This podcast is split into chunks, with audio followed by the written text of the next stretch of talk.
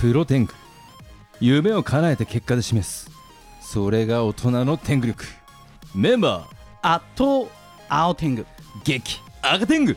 おはようございます10月16日、えー10月も中旬ですけれども、やばいですねあと今年うん、 2ヶ月半ですねあの突然ですがは赤天狗さんってあの引っ越しって人生で何回か経験してますよねしてますねはどんな時にああ引っ越そうかなって思ったりするんですかい引っ越そうかなと思って引っ越したことは一度もないですねあー物理的に物理的うんにうん引っ越さざるを得なくなって引っ越してるっていうあーなるほ感どじですねはい職場がちょっと遠いとかうんいろいろあってはい諸事情により、私はね今すごい引っ越し熱が高まっていておや新しい環境を求めているマインドだったんですよ、はいそしたら、まあ、占い師の方が別の番組で はいあのゲストで出てくださった時にまあオフ世間話でいや僕もねなんかちょっと引っ越したいと思っててみたいな話をしたらまさに今ここのスタジオでその会話をしたんですけど、あここダメ ここねもう天井も低いしなんかねあのもう限界がこの部屋で決まっちゃってるみたいな感じだからあもっと違うとこ行った方がいいよみたいなまるで人生の縮図だとなんか背中を押されたような感じでまあうまくはまっちゃってですね、 はいまあいろいろとちょっと本腰入れて探そうかなって思ってるんですけなどるほどね結構ねあの不動産の審査が厳しくて結構もう青天狗さんがそういう人生ですもんねいやどうなんでしょうあねの秋島を捨て 捨て立てな川いをよ捨ねてみなかみを捨て捨ててないよね今度は新宿も捨て違ていくう違う全部残してあの移動してるって感じなんですけれどもあの立川はね、はいどんどん進化してて、はい住みたい街ランキングもね名前が出るようになってきてうんねそうですよね、はうん、私としてもね誇らしい限りですよい今住んでないですけど ね住んでないんだあの実家は今も立川にあるんですが、はいまあ、よりちょっと東の方へはい行こうかなって思ってまして福生とか横田基地の方ですかあそれ西ですねあ東です ね失礼しましたあの日本橋とか銀あ座あとねかちょっとあっちの方に、 もう長あたりに行っちゃってくださいいやいやいやいや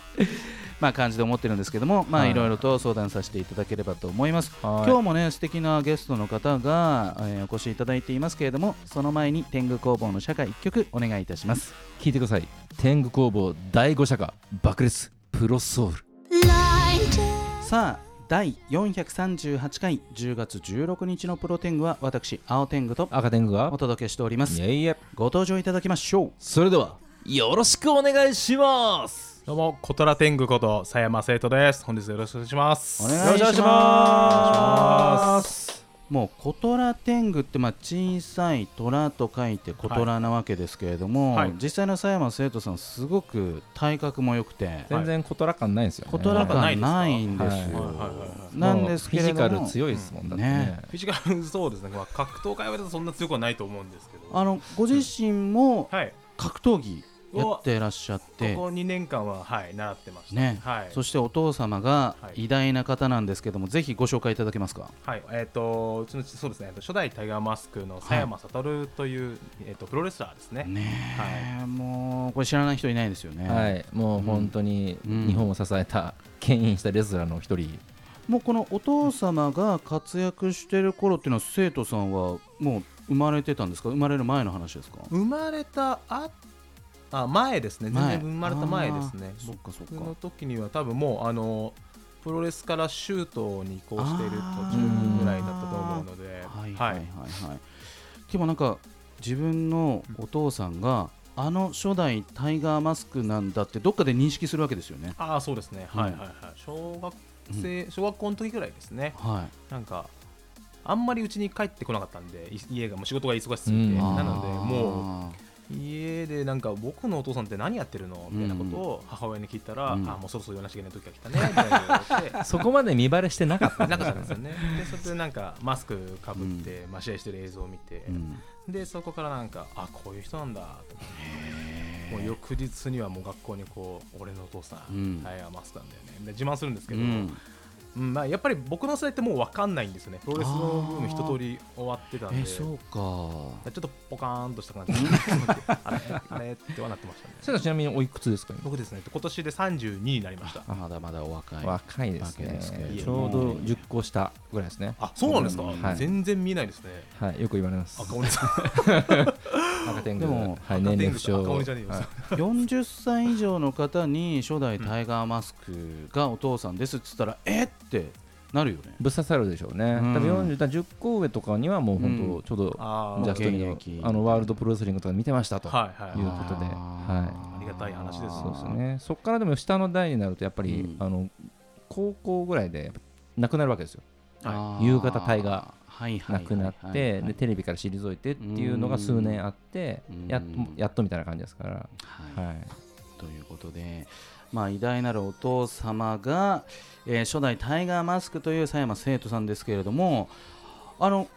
今日名刺交換した時にね、はい3枚名刺もらったんですよすいません、はすご くビジネス業界でもご活躍ですい、がえいえもうこっからですけどあのはいどんなことやってるのかちょっと教えてもらえますかあはいえー、と今は初代タイガーマスクネットワークという、はいまあ、父さんのその父親のライセンス周りとうかん所属権周りの、えー、と管理とかビジネスをするようえーなすごい仕事の会社一つと、うんうあとジャパン NFT マーケティングマーケットっていう会社なんですけども、はいあのこちらはあの NFT のプラットフォームはいを今作っていて、で今月ちょっとオープンするんですけどもへーいろんなこうコンテンツを、えー、と NFT 化してそこをもうなんていうかビジネスをそこでできるようなプすごいラットフォームを作ってますいやいやいやいやですね本当にもうね全然格闘技の方にしがみつかずにうん自分で活躍しまくっている、ねいいえでリモートウェルという会社は、はいまああの配信系の会社なんですけども、はいあの後でちょっとご説明しますクロッパっていうあのサービスを使っておりま して、はいあの今って配信ってこう1人から複数にっていうのが配信がまあ主流じゃないですか、はこいれをあえて1対1にしてあげるっていうパッケージを作ってるんですねで、へあのーあれここでこんな宣伝していいんでしょーう全然全く問題ないどうぞどうぞ はそうガンガンやっちゃってくださいあのーでそのサービスはアプリとか特にないんですよいへーで、あの全部 LINE で決算とスケジュールも全部決あのできてしまう、うんえー余計なアプリいりませんよ便利とすころでごいなんで URL 踏んだら例えばなんだろうななんかレジェンドチャンネルとか言って例えばはういちの父親がやるとしたら、うん佐山悟と,、えー、と30秒間いくらいくらで払いもう喋れますよ1対1で喋れますうよんみたいなパッケージを作ってる会社です。はへーいすごい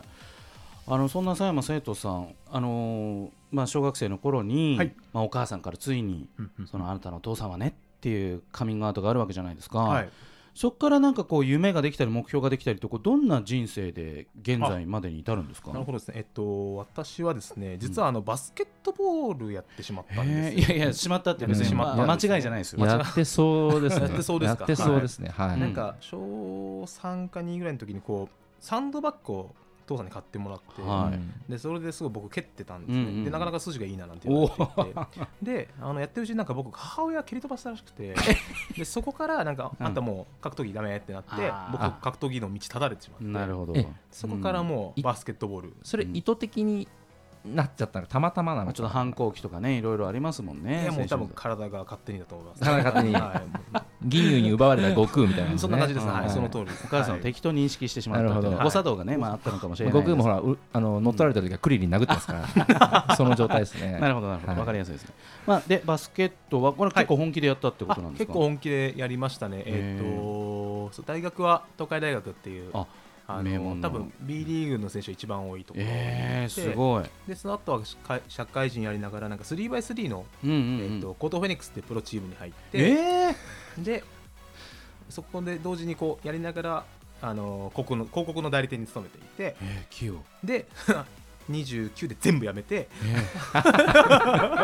いやあのーえ多いんですよこのパターンー、どういうどういうことあ全部やめるパターンこのパターン多いんですよ なんであのー天竜選手の娘さんとかも結構はいはい近いですよね、それであとやってて、うんでお父様の,、うんあのやっぱ娘さんとか息子さんがうんうんうんやると一番うまくいくんですよはへえ、い、サポートしてあのお父様もやっぱ子供の言うことはちゃんと聞いてくれる、まあ確かにのでね他の方だとうまくいかなかったけど、うん車の正美先生のもそうですからね、ああそうなんですセイントセイヤはいはい娘さん入ってあー管理されてっていう感じでへーやっぱうまくいってますかいやらでも親からしたら嬉しいですよね子供がこううん自分のこう仕事に関わってくれるっていうのはでもその前にちょっと聞きたいのは一体29で何があったんだっていうところなんですけどはいはいはいあのーまあうち結構いろいろあったんですけど、はいあの新設佐山悟あ新設初代タイガーマスクっはいていう、えー、と本が出まして、うんうんでそれでミュンバルのこう歴史が新しい父さんの父の歴史がはいかかった本が出たんですけども、んなんかその最終章であのまあすごい佐山さんの人生面白いなって話になって、うでんこの人生を一番理解してほしい人間は誰ですかって言ったらなんかその時ステーキ食べてたらしいんですけど、うんその持っていたフォークと,、えー、とナイフを置いて、それは息子ですねって言って答えたっていう章で終わる感じなんですよ。へーでそこからなんかへ佐山生徒編章っていうのになつながっていってーでうんあのーなんていうかあんまり僕は向き合ってこない人生だったなと思ってるんですね格闘技とかその試合に関してっていうんんんシュートっていう格闘技も知らなかったですし、はいあの初代タイガーマスクもなんとなくすごいのは知ってましたけど、うんまあ、そこまでなんか、まあ、バスケやっちゃってたっていうのもあったんで、うんなんで向き合う、まあ、時期というか機会が来たなというふうに思ってで、まあ、あんまりの、まあ、あの板道場の人からこう声をかけてもらって、2, 年2年間格闘技を習いながらいろいろとこう父の理解をしていくための、うんそうですね練習をしてたっていう感じですね。へーあーでもかんちゃんと向き合った結果今の立ち位置というか、はいやり方と、はいそうですね、はいそうなんですね続きは後半で伺っていきたいと思います、はいここで佐山生徒さんからリクエストソングを1曲、えーもらいたいと思いますでは曲紹介お願いします、はい、えっ、と、アイオブザタイガー。さあ第438回10月16日のプロテングは改めまして私青天狗と赤天狗とコトラ天狗こと佐山生徒でお送りしております。いえいえお願いします佐山生徒さん告知をお願いしまありすがとうございます。えっ、と、私、先ほどもごめんなさい、言ってしまったんですけど、初代タイガーマスクネットワークという会社を持はいっておりまして、まあ、えっ、と、初代タイガーマスク、佐山悟の、まあ、例えばコラボとか、うんそういったものを一緒にやっていただけるような仲間をはい募集しておりますので、はい、もし何か案件とかありましたら、うんホームページとかで調べたら出てくると思うので、これ単純にもう、あの生徒さんに連絡して、はいこれをいう案件でコラボしたいんですけどっていうのでそうですね、はい。仕事を進めていけばそうです。まあ、吉田氏の最終の判断はもう父がするところなので、間違いないですねあのもちろんあのもう僕がなんか好きにしていい感じではもちろん全然ないんですけど間違いないはいはいなんですけども、はいうんそうですね窓口としてはなんかできたらなとはいうん思っておりますいいね。ですねきっかけが最高ですねねはいその佐山悟さん、はいお父さんとの関係っていうのはこうずっとこう良好なまま来たってことなんですかえっ、とそうですね基本的には良好で来てますねへ。ーはいすごいなで息子がはい社長をやってお父さんとしてはもう嬉しい限りだと思うんですけれどもこのなんか仕事のこう大変なところとかってあるんですかこの権利とかあのこういうのの管理のえっと業務っていうのは、そうですねまだ始まってま間もないっていうのもあるんですけども、やっぱりなんかおふざけの方向に行きいらないようにしなきゃいけないなっていうのとまあももちろんブラあのもブちラろンんディングを、はい、ブランディングの部分うんではあるので、うんただやっぱり世の中が求めているコンテンツとかっていうのははい結構なんか面白い要素だったりとうか、んの部分だと思うのでそこのギャップを埋めるのはなかなかあーたまに考えることが多いなと思います。うんはいそうですねうんまあでもやっぱストイックな存在なイメージですもんねそうですやっねぱはい初代タイガーマスク佐山悟はいもう本当にはいはいはいえ二代目って三沢光晴さん三沢、はい三沢えそれって三沢さんって全日じゃないですかなんかイメイメージとして、はそういですねえでも佐山さんって新日ですよねはいあのタイガーマスクもうんブラックタイガーもうんリングをもう団体を別にあまたいでまたいで活躍してへるーパターンがあるのでえ今スーパータイガーとかだってね別に全然違う団体ですから、あはいえそれって佐山さんから三沢さんに引き継いだ感じになるんですかなんか私も詳しいわけでごめんなさいないんですけども、あのーやりたいんですけどいいですかいいですよっていう感じだったとは聞いてますね。え結構でも会社の意向もあんのかなっていうあー勝手に名乗れないものですからうやんっうんうんぱり確かにはい確かにえ初代タイガーマスクの最後ってどんな感じだったか覚覚えてますか最後というのはまいや生まれてないですかつまりなんか振り返ったことはありますかそのはいなんか最後マスクを取って終わるとかなああんかもうあれですもんねそのままですそよのねまま、はいた、マスク取れちゃったのは2代目からなんですよ、あそうなんだ、はい、タイガーマスクはタイガーマスクとして終わっそうでてますすねもんね、はいあい、なんでタイ自然とそうですねタイガーマスクのまま引退試合もしてないですよなねいと思うんですよね、はいはいえーじゃあその初代タイガーマスクの時はこの初代タイガーマスクは誰なんだってことは佐山悟さんですっての分からないもう一心同体初代タイガーマスクはタイガーマスクだよみたいなテレビの番組かなんかでなんかって撮ったちょみたいななんか見バレ感がちょっとあ のライガーさん選手もそうなんですけどはいはいはいなんか徐々にバレてくるみたいなあもうそこは 暗黙の領域徐みたい々なに徐々に系みたいですねへーあとはマサ斎藤さんがうっかり言うとか、えでその次のステージがシュートになるってことなんですかそうなんですあのこれがあまり知られていないのが、はい結構僕の中でうんなんかもどかしいというか、ええあのシュートっていうはい総合格闘技の団体があるんですね、うんうんうんで結構その雷神とか年末雷神とかあの、はいよく出てる出てる出て出てるるあのなんかい長いススパッツあれはシュートボクシングですねあ違うはいシュートボクシングはシーザーさんっていう方があそうそうそうそうそうであのシュートボクシングの名付けは父親なんですよそしてあれですねリングのあの形考えたのも佐山さんですもんねそうですあとあのオープンフィンガーグローブって言います、はいはいはいはいあれああれも実はあの開発かん発明どっちだっけな多分あの試合用に作ったのは父親なんですよ、えだからすごいだからもう今あの形を総合であのうん普通に行われてることの土台作りあをーすごい貢献されてるんですすごいでシシュートもシュートうんあのその UFC って格闘技の団体よりはいもはい10年も前からうん団体として作っていて、はいだから正直世界初の団体っていうのは全然過言じゃないんですよ、うんでもやっぱり日本人はやっぱ初代タイガーマスクの方に名前が引っ張られてしまっていて、うんなんかそのシュートっていう総合格闘技の分野の評価があまりされてないなっていうのはなんとなく思っていてえもっと日本発祥なんだとしたら僕ももっと盛り上がっていいなとそ思ううでしすねむしろなんかそのチャンピオン戦とか日本でやってほしいやってほしいですよねはい確実にへーとかその頃アメリカに総合格闘技とかそういうものはなかったっていうえっ、とどうなんですかいねやちゃんとルール付けあしそうてああーの団体ごとで結構ぐちゃぐちゃだったんですよあであそれをあの統制してうんあのルール付けしてこういう競技でこういうものを作って使ってやりましょうとんなるほどで発案してったのが佐山さんへえすごい確かにあんましあそう格闘技格闘家だったんでそこあーら辺も全然はい拾ってるんですけどやっぱうんそこ以外の人たちって確かにアンテナ張ってないとはい、うん知らないことかもしれないそうでですすよね。ね、うんアントニオ猪木さんがタバスコを日本に持ってきたとか知らないですもんね。えそれはね 実は知ってるんですよブラジルにねあの行ってらっしゃったっていうのがあってあの自分でねタバスコ持ってきたの俺だよっていうのを番組でたまたま見たことがあって、はい だからそういう番組想定してれば、遭遇してれば、そうすいれけばますねよね。うんはい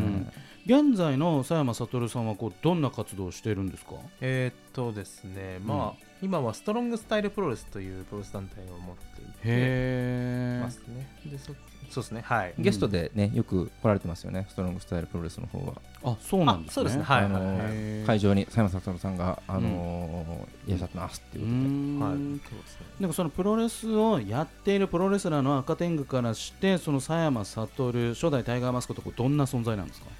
いやもう伝説の、まあなんか神話の時代みたいな感じですね、自分の中と。もうあー完全に。